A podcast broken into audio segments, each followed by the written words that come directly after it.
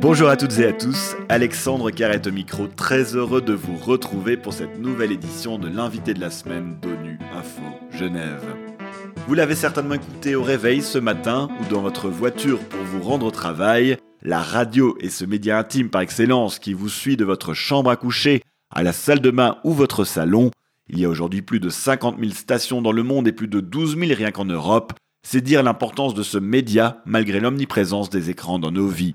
La radio est souvent la seule source d'information dans certaines régions du monde, notamment en Afrique. Elle permet aussi de tisser du lien social entre des populations parfois très isolées, mais elle peut aussi, dans certains cas extrêmes, devenir un organe de propagande mortifère, comme l'a été la radio d'Émile Collines au Rwanda durant le génocide de 1994. Caroline Villemain dirige la Fondation Hirondelle basée à Lausanne. Cette ONG vise à fournir de l'information à des populations confrontées à des crises, principalement par l'intermédiaire de la radio. La Fondation est présente aujourd'hui dans 8 pays d'Afrique et d'Asie. À l'occasion de la journée mondiale de la radio de ce dimanche 13 février, Caroline Villemain est notre invitée de la semaine. Caroline Villemain, bonjour. Bonjour. une petite question euh, plus personnelle à l'occasion de cette journée mondiale pour commencer. Quelle place a la radio pour vous dans votre vie? Euh, C'est une place qui, a en fait euh, pris de l'ampleur au fil des années. Euh, c'est plutôt adolescente que j'ai pris l'habitude d'écouter la radio. J'ai des souvenirs d'écouter notamment Coluche sur, sur Europe 1 euh, quand j'étais adolescente et plus jeune. Et puis ensuite, ça a vraiment été un, outil qui m'a accompagnée pour euh, m'informer euh, dans, mes, dans mes études de sciences politiques, de relations internationales.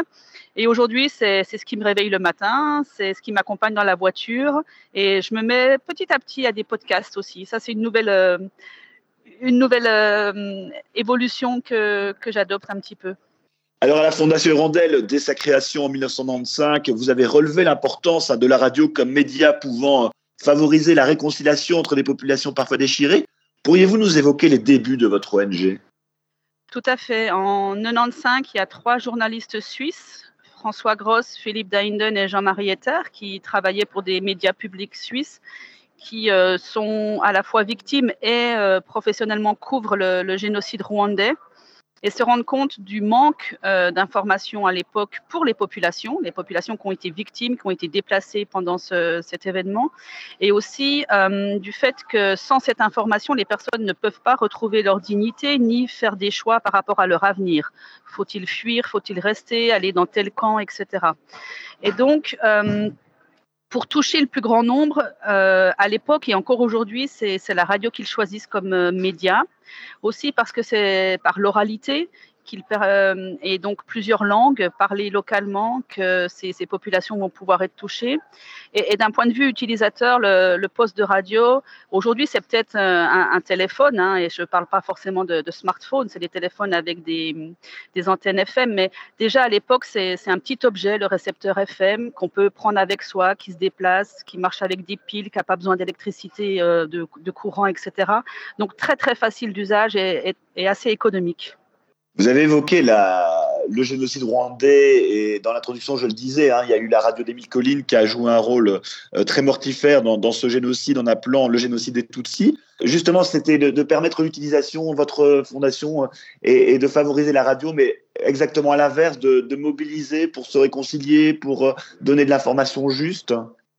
C'est ça, de ne pas prendre parti en fait, de faire un, journalisme professionnel, le journalisme de qualité, indépendant, qui donne la parole à toutes les parties, qui se base sur les faits et pas sur les rumeurs ou sur la, manipulation, et qui permet euh, non seulement donc d'avoir des, informations fiables pour euh, se faire son opinion, mais aussi euh, de d'avoir du, débat contradictoire et, des, points de vue différents exprimés sur une même plateforme, donc physiquement autour d'une table dans un studio de, radio. Et, et, cette information et ce dialogue c'est ce qui, depuis le début, motive la Fondation Hirondelle comme outil non seulement de, construction citoyenne individuelle, mais au niveau des sociétés, de, de cohésion nationale et de facilitation de vivre ensemble. Et cette idée assez novatrice peut-être à l'époque, elle a, elle a fait ses preuves et on se rend compte aujourd'hui, y compris dans, dans les pays dits développés, que, que ce rôle social de l'information, que cette euh, donnée euh, des faits et, et, du dialogue est essentielle pour toute démocratie et toute construction. Alors vous êtes présent hein, dans huit pays dans, dans, le monde, notamment au Niger, au Mali, euh, au Népal ou au Myanmar. Comment choisissez-vous vos zones d'intervention? Alors, on, a dans nos statuts de travailler dans les pays euh, dits fragiles où euh, une crise médiatique se conjugue avec également une crise euh, politique, sécuritaire, humanitaire, économique. Donc c'est cette accumulation de fragilité qui fait que ce sont les, pays ou les, régions que nous allons identifier en priorité. Et évidemment, malheureusement, la, liste euh, peut être longue.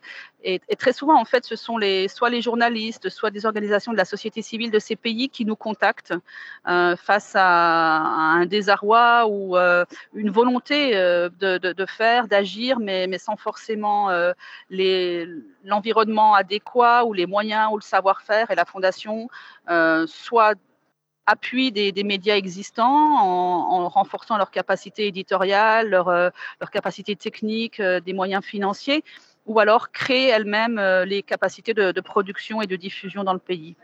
Alors, le thème de cette journée mondiale de la radio, c'est radio et confiance. Alors, dans les zones post-conflit ou en crise dans lesquelles vous travaillez, comment faites-vous en sorte de réinstaurer la confiance de la population dans la radio? Il faut beaucoup de temps, j'imagine. Effectivement, la, confiance, elle ne se décrète pas, elle se gagne. Euh, a, je ne dirais pas qu'il y a une recette magique, mais nous, on, s'efforce toujours de, gagner la confiance de, nos auditrices et de nos auditeurs, d'une part par la qualité de notre programme. Donc, je, je reviens à ces valeurs fondamentales et cardinales d'une information vérifiée euh, qui peut euh, être comprise par les populations parce que dans les langues locales et qui parlent des réalités euh, quotidiennes de, des populations auxquelles euh, ils ou elles peuvent s'identifier. Ça, c'est vraiment un élément euh, cardinal. Euh, j'en parlais, les, les, langues locales, le fait qu'on a les mêmes contenus dans différentes langues, ça veut dire qu'aujourd'hui, par exemple, au Mali, on diffuse euh, en cinq langues, mais si j'écoute le journal en Bambara depuis Bamako, et le journal en tamatchek à Tombouctou, ce sera le même contenu. Donc, les personnes qui parlent plusieurs langues, elles sont nombreuses, vont pouvoir vérifier qu'elles ne sont pas manipulées parce qu'elles sont de telle ou telle ethnie ou région du pays et que c'est la même information qui leur est donnée. Ça, ça augmente la crédibilité et donc la confiance. Et aussi le fait que ce sont toujours les journalistes du pays et les, les, experts du pays qui s'expriment. Donc, il n'y a pas euh, de voix étrangère ou de, correspondants étrangers à, l'antenne. Et ça, je pense que cette, proximité, elle, euh, encourage aussi la, confiance. Généralement, au bout d'un an, un an et demi de, de diffusion, on, on, fait des sondages d'audience et et les gens nous écoutent, ça c'est une première chose. Et quand on leur demande si ça leur plaît et s'ils font confiance au, contenu, euh, c'est majoritairement euh, oui à, plus de 70-80%. Alors vous travaillez dans des pays euh, encore très fragiles hein, sur le plan sécuritaire ou démocratique, des pays pour lesquels ben, l'indépendance des journalistes ne va pas de soi. Comment ça se passe concrètement le travail des journalistes dans ces pays parfois difficiles pour la liberté d'expression?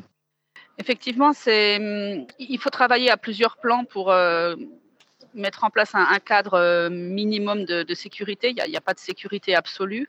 Euh, D'une part, c'est d'être déjà très transparent avec les autorités, donc de, travailler évidemment en toute légalité avec les autorisations nécessaires. Donc ça, c'est beaucoup d'explications, de, négociations. Il faut rien cacher et rien avoir à cacher, et c'est notre cas. Ensuite, donc au niveau individuel, les, journalistes sont formés euh, au métier déjà, aux, valeurs et aux pratiques de base. Encore une fois, euh, un, reportage équilibré, c'est la protection de, ne pas se mettre une partie ou l'autre à dos. Euh, il y a des formations spécifiques euh, à la sécurité, sécurité des sources, sécurité individuelle, des déplacements, etc. Et ensuite, il y a toujours ces discussions en conférence de rédaction sur bah, l'intérêt de, l'information, est-ce qu'elle est vraiment vérifiée avant de la sortir, est-ce qu'elle va créer euh, de l'instabilité ou pas, et, ensuite des, techniques de peut-être pas donner la parole directement euh, et l'information dans la voix de la personne, mais à travers un papier. Enfin, ensuite, il y a plein, de techniques. un dernier point peut-être là-dessus, parce que ça fait partie de cette confiance, la popularité et l'appropriation par la population de, la radio, de, ses contenus, etc., c'est aussi une protection parce que un gouvernement, évidemment, et on a malheureusement beaucoup de cas, va menacer, va pas être content par rapport à la diffusion d'une information, mais de là à fermer ou emprisonner un journaliste de l'un de nos médias, ça pourrait vraiment créer un mécontentement populaire qui ne serait pas forcément euh, un avantage pour le gouvernement. Alors justement, vous êtes présent au Mali, au Burkina Faso ou au Myanmar, trois pays qui ont vécu récemment un coup d'État. Comment s'est passé euh, les relations avec euh, vos médias qui étaient déjà installés avant ces coups d'État? Alors, juste pour euh, préciser qu'au Myanmar, on travaille avec un média partenaire, ce n'est pas un média hirondelle. Euh, et que hum, là, on est dans une situation très compliquée dont je ne peux pas parler publiquement, je suis désolée. Euh, pour le Burkina Faso et le Mali, justement, les, la rédaction, la Fondation Hirondelle, les programmes étaient connus des, des, nouveaux gouvernants. Donc, ils avaient eux-mêmes euh, pris la parole dans des forums, dans des débats, parce qu'ils étaient invités pour euh, soit parler pour certains quand ils étaient dans l'armée, mais sans fonction euh, dirigeante. Et il n'y a pas eu pour le moment d'actes spécifiques ou de menaces contre nos, nos, journalistes ou nos rédactions c'est quand même deux situations différentes entre le Burkina et le Mali. Euh, le, coup d'État au Burkina Faso, il, date de 15 jours. On ne sait pas encore comment ça va évoluer. Au Mali, on a un peu plus de recul.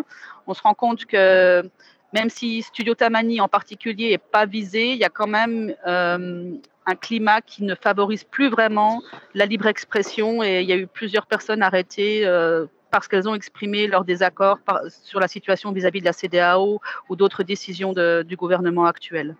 Alors, votre fondation a soutenu la radio Capi euh, en République démocratique du Congo de son lancement en 2002 à, 2014. Cette radio fête ce mois-ci ses 20 ans. C'est aujourd'hui une des radios les plus importantes en République démocratique du Congo. Quel regard portez-vous sur ce média qui aujourd'hui euh, est soutenu par les Nations Unies? Le premier regard, c'est une grande affection et une grande amitié pour cette radio et puis une grande fierté.